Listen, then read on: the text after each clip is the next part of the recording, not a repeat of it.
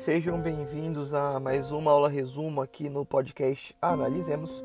Hoje, a primeira parte de Roma Antiga, falaremos sobre monarquia e República Romana. O primeiro ponto de análise é a realidade geográfica.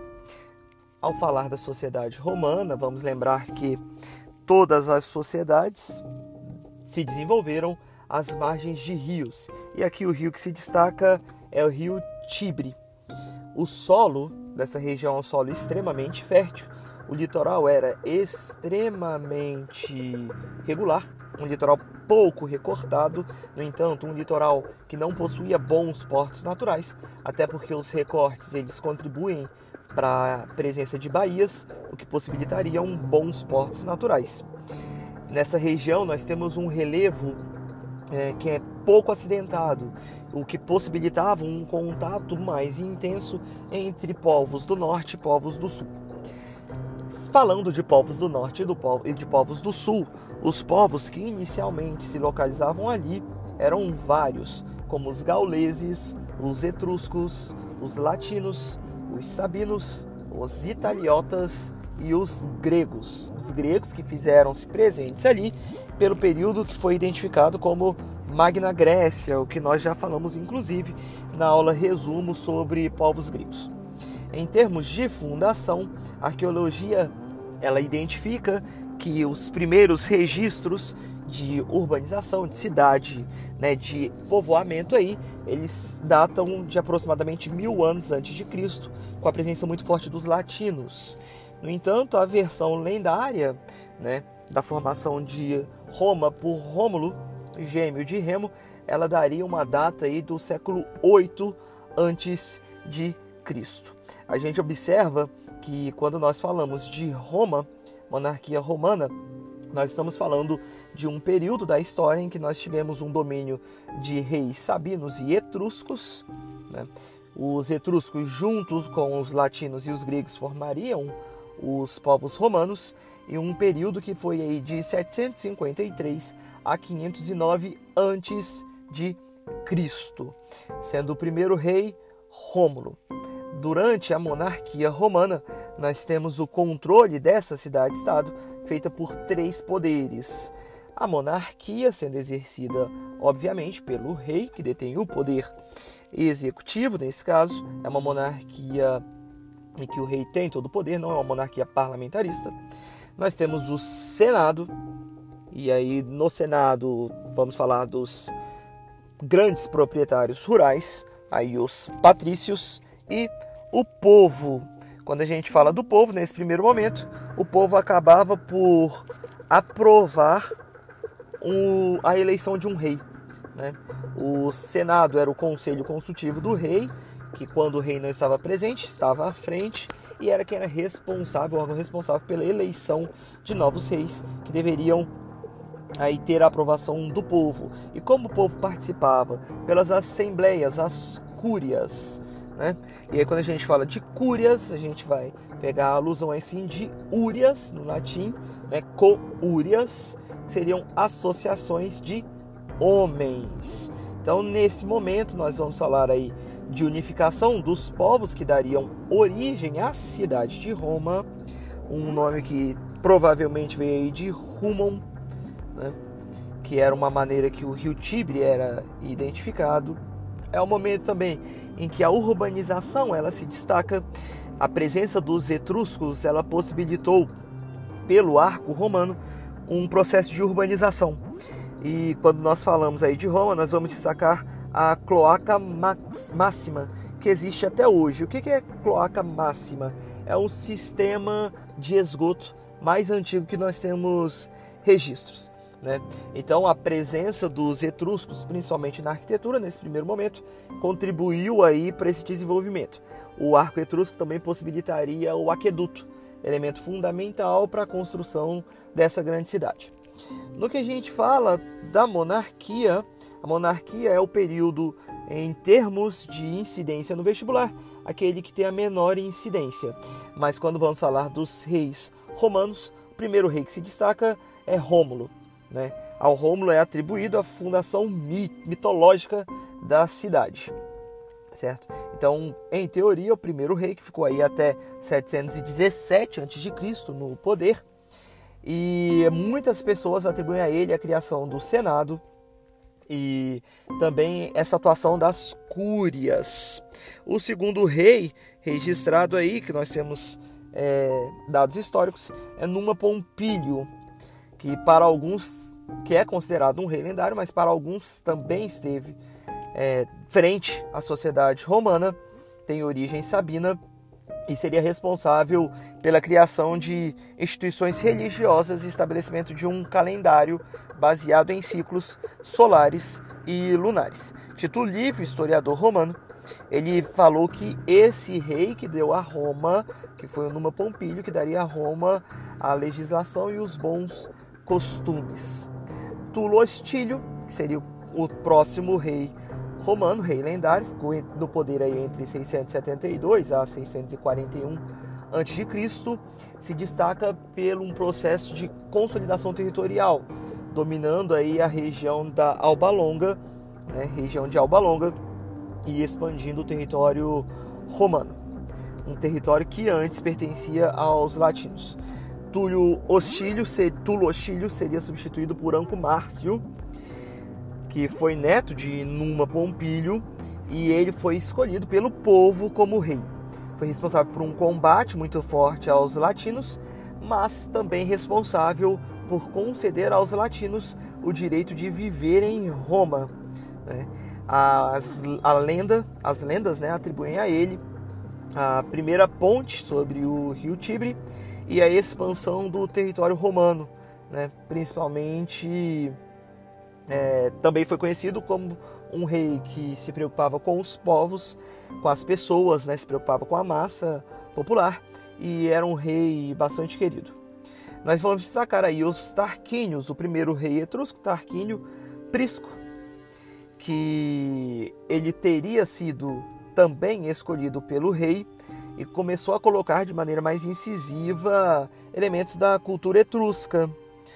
Começou a colocar de divindades da cultura etrusca também e interpretações religiosas. Né? Inclusive, atribui-se a ele a construção da cloaca máxima e de, obras, e de outras obras de saneamento. Também a ele é atribuído o início das obras do Capitólio, que era o maior templo aí romano, destinado ao maior deus romano, Júpiter. Vamos lembrar que, vamos lembrar que Júpiter equivale a Zeus né, nós tivemos um processo de sincretismo religioso. O Tarquínio também seria responsável pela ampliação da cavalaria e do Senado e responsável por estabelecimento de locais destinados à diversão. Tivemos Sérvio Túlio, o nome do Sérvio Túlio era Mastarna, né? Tem uma vertente que identifica que ele era um escravo e outra vertente que identifica que na verdade ele era um príncipe. E aí, na vertente que diz que ele era um escravo, ele teria sido educado no palácio do Tarquínio e as pessoas perceberam nele uma ligação divina e por isso ele assumiria o poder. E uma terceira vertente ainda diz que fala que essa ligação divina que levou ao poder, que ele não era escravo ou príncipe, mas tinha essa ligação. Ele foi responsável por criar muralhas em torno da cidade de Roma e por realizar uma divisão é, censitária na cidade de Roma. Né? Então, ele seria o responsável aí por estabelecer o censo.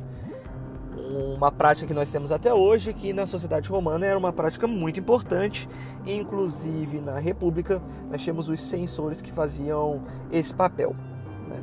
É, a, os registros indicam que ele teria sido assassinado pelo seu genro, o Tarquínio Soberbo, que seria o último rei romano. Né? Dizem que o Tarquínio não tinha uma, uma aprovação muito grande, uma, um apoio popular muito grande, também não tinha um apoio do Senado, e o Tarquínio, ele era considerado extremamente cruel, mas um hábil político. Né? Então ele conseguiu levar a sociedade romana, a cidade de Roma, a um processo de crescimento muito grande. Também finalizou a construção do templo de Júpiter, finalizou a cloaca máxima, né? finalizaria o Capitólio e ele teria sofrido um golpe dos dos senadores, porque ele, na perspectiva, na versão mais aceita, ele tinha intenção de iniciar um processo de reforma agrária, muito pela desigualdade social, mas muito também como uma maneira de diminuir o poder dos senadores. Então a monarquia é o período que durou aí de 753 a 509. Em termos de organização social, nós tínhamos as classes que dariam base aí, inclusive, a toda a sociedade romana, né? o ápice dessa pirâmide social seria ocupado pelos patrícios, eram quem de fato tinham os direitos de cidadania, possuíam terra, possuíam gado, eles eram possuidores de direitos. Né? Abaixo nós temos os plebeus, que eram uma camada livre, mas não tinham direitos ou propriedades.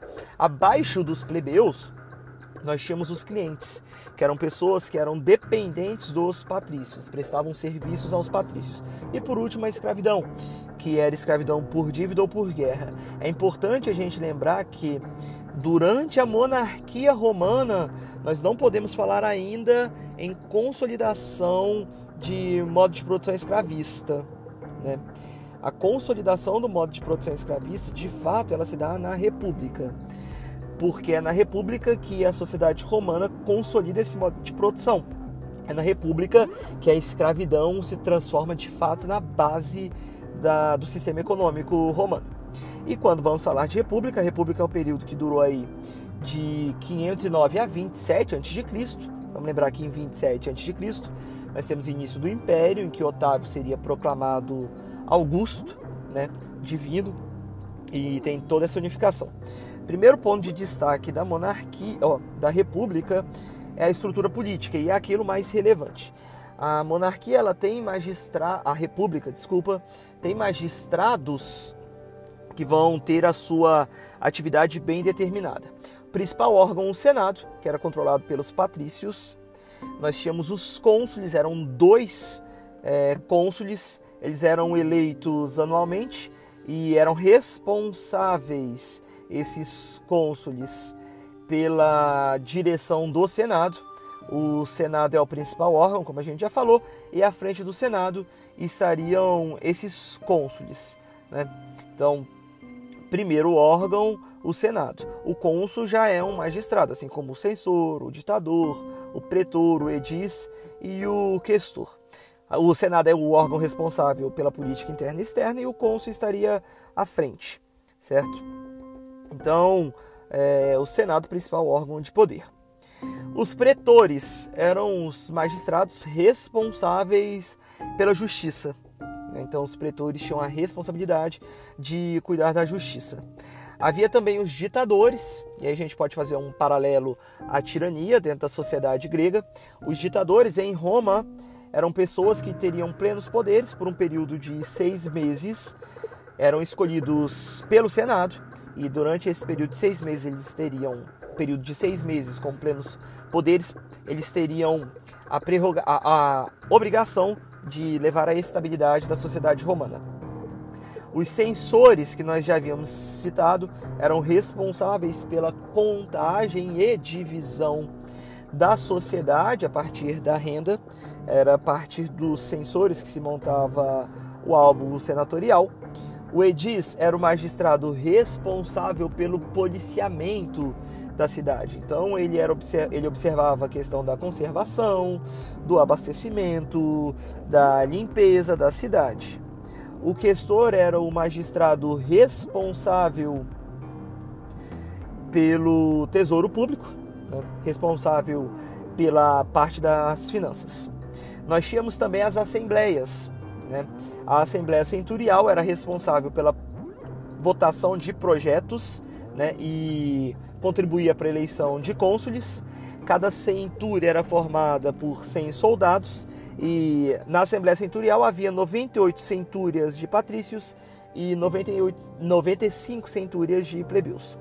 A Assembleia Curial era responsável por assuntos religiosos e a Assembleia Tribal era responsável pela escolha de questor e do Edis.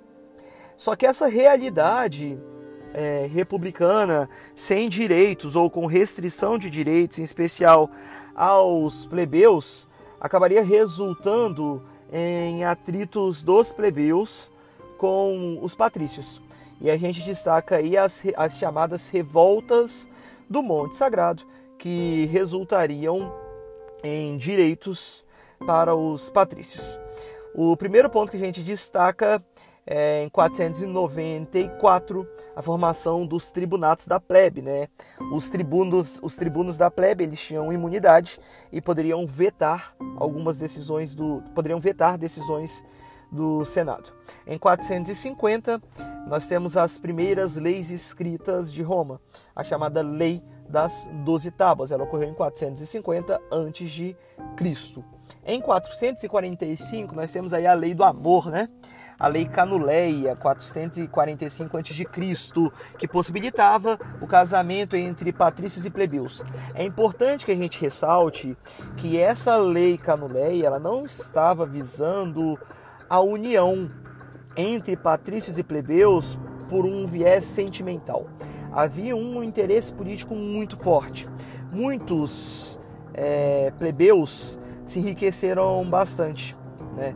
Roma iniciou um processo de expansão durante a República e aqueles militares que estavam à frente acabavam recebendo maiores terras, seus soldos, né, como soldo de guerra, e esses militares, né, que recebiam aí esses espólios de guerra, que eram grandes propriedades, foram ficando muito poderosos, né?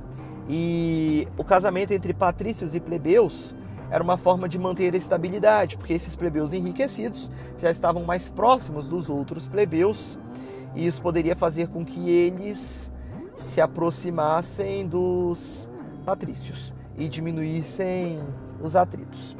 Em 367 a.C., nós tivemos as chamadas leis licínias, que garantiriam um cônsul plebeu, né, determinariam o fim da escravidão por dívida e esses proprietários rurais não poderiam mais é, escravizar aqueles que estavam devendo.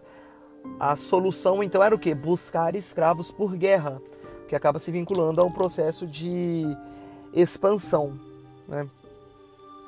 É, em 287 a.C. nós tínhamos o comício, que é uma lei, a, a, a lei Hortência, ela vai reconhecer os comícios dos plebeus é, como a Assembleia Popular. Então, o plebiscito passa a ter força de lei.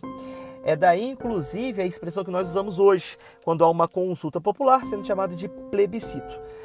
Então, o plebiscito ele tem uma força de lei e essa lei ela é independente do Senado. Os plebeus ganham muita força com isso. E depois, a lei Ogúnia, né, que concederia a igualdade religiosa. Então, os plebeus poderiam ocupar cargos de lideranças religiosas, inclusive é o cargo de pontífice da realidade religiosa. Vamos lembrar que eles eram politeístas.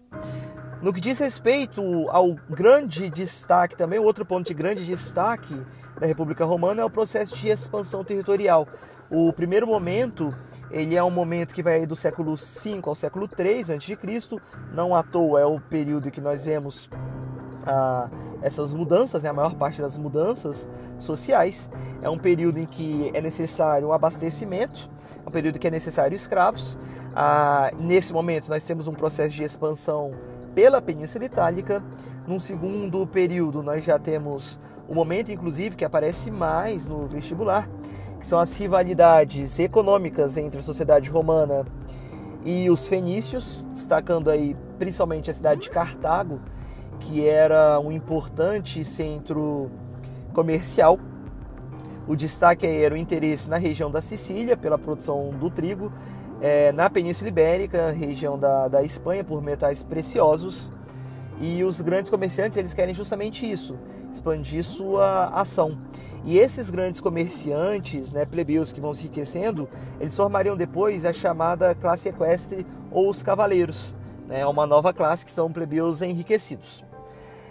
É, nesse conflito entre Roma e Cartago, nós temos aí os romanos sofrendo bastante para dominar Cartago, até pela atuação forte de Aníbal, mas os romanos venceriam as guerras púnicas. Vamos lembrar que são chamadas de guerras púnicas porque os, Roma, os romanos chamavam os fenícios de povos punite, por isso guerras púnicas. Né? E como consequências, nós tivemos Roma como a maior potência do, do, do mar Mediterrâneo, o período que o Mediterrâneo seria chamado e identificado como Mare Nostrum, né? uma presença mais forte ainda da cultura helenística, porque nós tivemos um processo de, anexa de anexação da região da Grécia e da Macedônia. Então nós temos Roma estabelecendo seu poder sobre o mar Mediterrâneo, cobrando muitos impostos para o comércio e recebendo uma influência muito grande desses povos. É, nós tivemos aí também conflitos internos. É o momento em que alguns proprietários começam a ficar mais ricos, mas é, a ficarem mais ricos, mas é o momento também em que há muitos atritos é, dentro da população. Então, é, nós temos muitos grupos brigando pelo poder. A os plebeus ficam marginalizados, começam a se empobrecer nesse momento, né? E os escravos, que eram uma mercadoria, hum, durante esse processo de expansão, eles é, se transformariam na base da produção econômica. Então é durante a República que Roma consolida o modo de produção escravista. Os escravos que eram propriedade, eles poderiam se, tra se, se transformarem em pessoas livres, né? eles poderiam ter uma concessão de liberdade por servi serviços prestados. E aí, dentro desse momento, a gente destaca a ação dos gladiadores. Né? Quando a gente vai falar dos gladiadores, eles tinham um, um, uma relevância muito grande na sociedade. Alguns gladiadores conseguiam sim a sua vitória. E dentro dentro dessa situação dos escravos, nós destacamos aí a revolta de Espartaco, que aconteceu entre 73 a 71 a.C., que o Espartaco, que era escravo, chegou a liderar 90 mil combatentes, mas foram reprimidos e assassinados. Né? Os escravos foram utilizados no setor produtivo e também em trabalhos domésticos, e muitos escravos assumiam aí a frente do processo educativo na sociedade romana. E aí vamos fazer um destaque aí, já que a gente falou do escravo, para nós observarmos a diferença entre a noção de escravidão que nós tínhamos na antiguidade e a noção mais próxima de escravidão da nossa realidade. Então, o que que a escravidão é, ela tem de semelhante é, nos dois aspectos, nós temos o ser humano enquanto mercadoria, sem direitos políticos e submetidos a alguma forma de coerção, geralmente física. Só que no mundo antigo, é, nós temos a escravidão como um modo de produção específico. Como assim? A escravidão, ela é o sistema econômico o que não acontece na escravidão moderna. Na escravidão moderna, o escravo é só uma forma de acelerar o acúmulo de capital. Né? Então, quando vamos, vamos falar da escravidão moderna, o escravo é uma forma de eu acumular mais rapidamente. No segundo ponto, é, a escravidão antigamente ela estava muito atrelada à noção de expansão comercial. Né?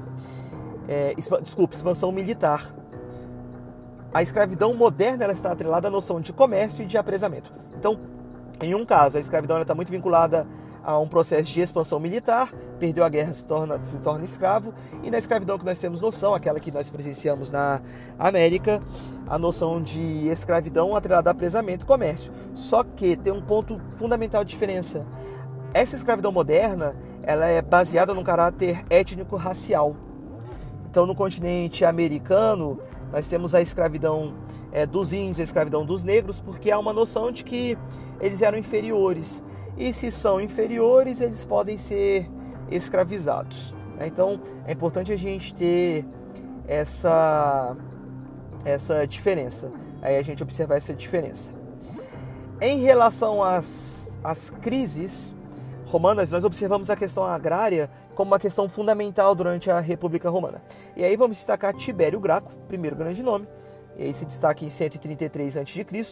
Ele propõe uma reforma agrária em que a propriedade ela seria limitada a aproximadamente 260 hectares, no que seria chamado de Lex Sempronia, é, Lex Sempronia, que é essa legislação, né? E a terra livre seria distribuída entre os pobres, para que aquele é, pequeno proprietário ele tivesse uma condição né, de vida.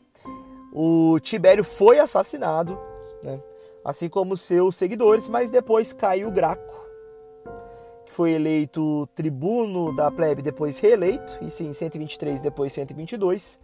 Tinha o apoio dos plebeus também, dos cavaleiros, que eram plebeus enriquecidos. Ele tentou colocar elementos de uma democracia ateniense.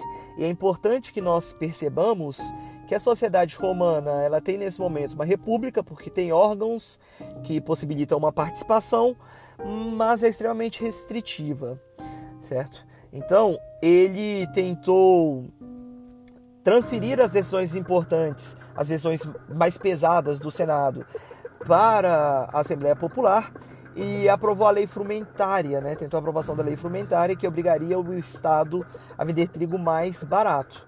Então o Senado se opõe, porque significa redução dos ganhos e o Caio acabaria assassinado também.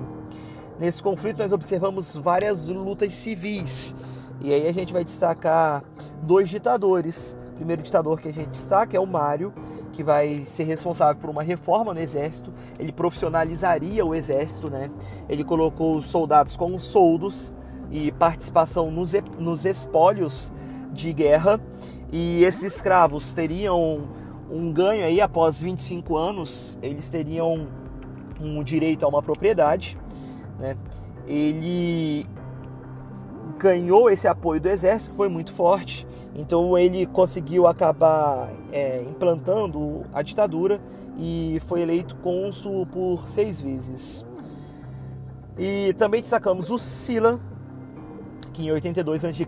assumiria o poder e se proclamou ditador por tempo indeterminado.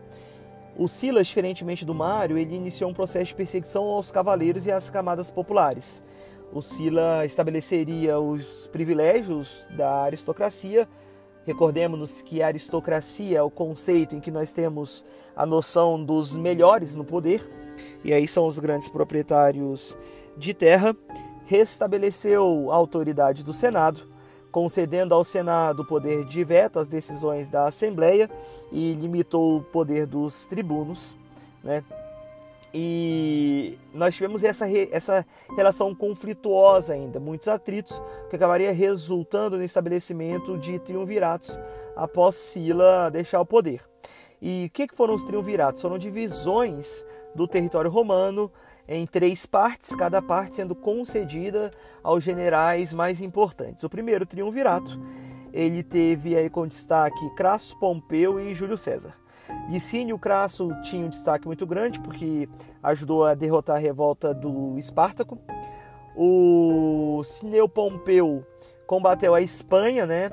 Combateu, Pompeu foi responsável pelo combate da, de revoltas na Espanha era um discípulo de, de Mário, foi responsável também pela conquista da Judéia, né? O que, que era identificada, a Judéia era como os romanos chamavam a região da Palestina, e Júlio César, que era sobrinho de Mário, que era o maior general romano. Esse posto ele foi alcançado depois de ele ter conquistado a região da Gália e parte da Inglaterra. Né? O Pompeu tinha o apoio do Senado, se transformou em cônsul e destituiria o Júlio César do comando do exército na região da Gália. E o César se opôs, né? E eles entraram no atrito e o César acabaria vencendo o Pompeu. Pompeu fugiria para o Egito e seria assassinado lá. O Júlio César acabaria participando também das disputas pelo trono do Egito, deu apoio a Cleópatra, né? Cleópatra que tinha como grande rival Ptolomeu, e transformaria o Egito num protetorado romano. E na Ásia, que ele teria dito aquela frase que é tão famosa, é, tão famosa é, que é atribuída a ele: Veni, vidi, vinci. Vim, vi e venci. Ele também dominou porção da África e da Espanha, né, onde tinham pessoas que apoiavam o Pompeu. Ele, o Júlio César se declarou, se transformou em ditador vitalício beneficiou os cavaleiros e as camadas populares. O Senado se opunha ao Júlio César porque entendia que ele, ele tinha a intenção de ser rei e ele foi assassinado né, sob o comando de Cássio e Brutus no Senado. E aí, como ele foi assassinado no Senado e o Júlio César ele conseguiu trazer uma estabilidade para o povo romano, nós tivemos uma reação popular muito forte e o que acabaria resultando no segundo triunvirato, que os generais Marco Antônio, Otávio e Lépido se destacariam. Isso em 43 a.C. Vamos lembrar que em 27 a.C. Otávio seria proclamado imperador. O Marco Antônio cuidou da região da Ásia, o Otávio cuidou da parte europeia e o Lépido cuidou da região da África. Em 42, é, Cássius e Brutus foram derrotados, né? Porque eles lutavam contra os Césares, os Césares que eram responsáveis pelo estabelecimento. O Lépido foi afastado do poder. O Otávio e o Marco Antônio disputaram a supremacia e em 31 a.C., na Batalha do Ácio, o Otávio conseguiria impor o seu domínio sobre as tropas, sobre as tropas do Marco Antônio. O Marco Antônio cometeria suicídio com a Cleópatra, que era sua amante, em 30 a.C., momento que Otávio conquista o Egito. E aí nós tivemos um principado, né? Otávio vai manter as instituições, as instituições republicanas, mas com poder concentrado em suas mãos ele recebe o título de príncipe e de Augusto, isso em 27 a.C., que é o momento em que ele inicia o Império Romano. É, essa aula então foi sobre a primeira parte aí do, dos povos romanos, sobre monarquia e república. Estudem e aí nós temos um guia de estudo para vocês. Até mais, até a próxima aula.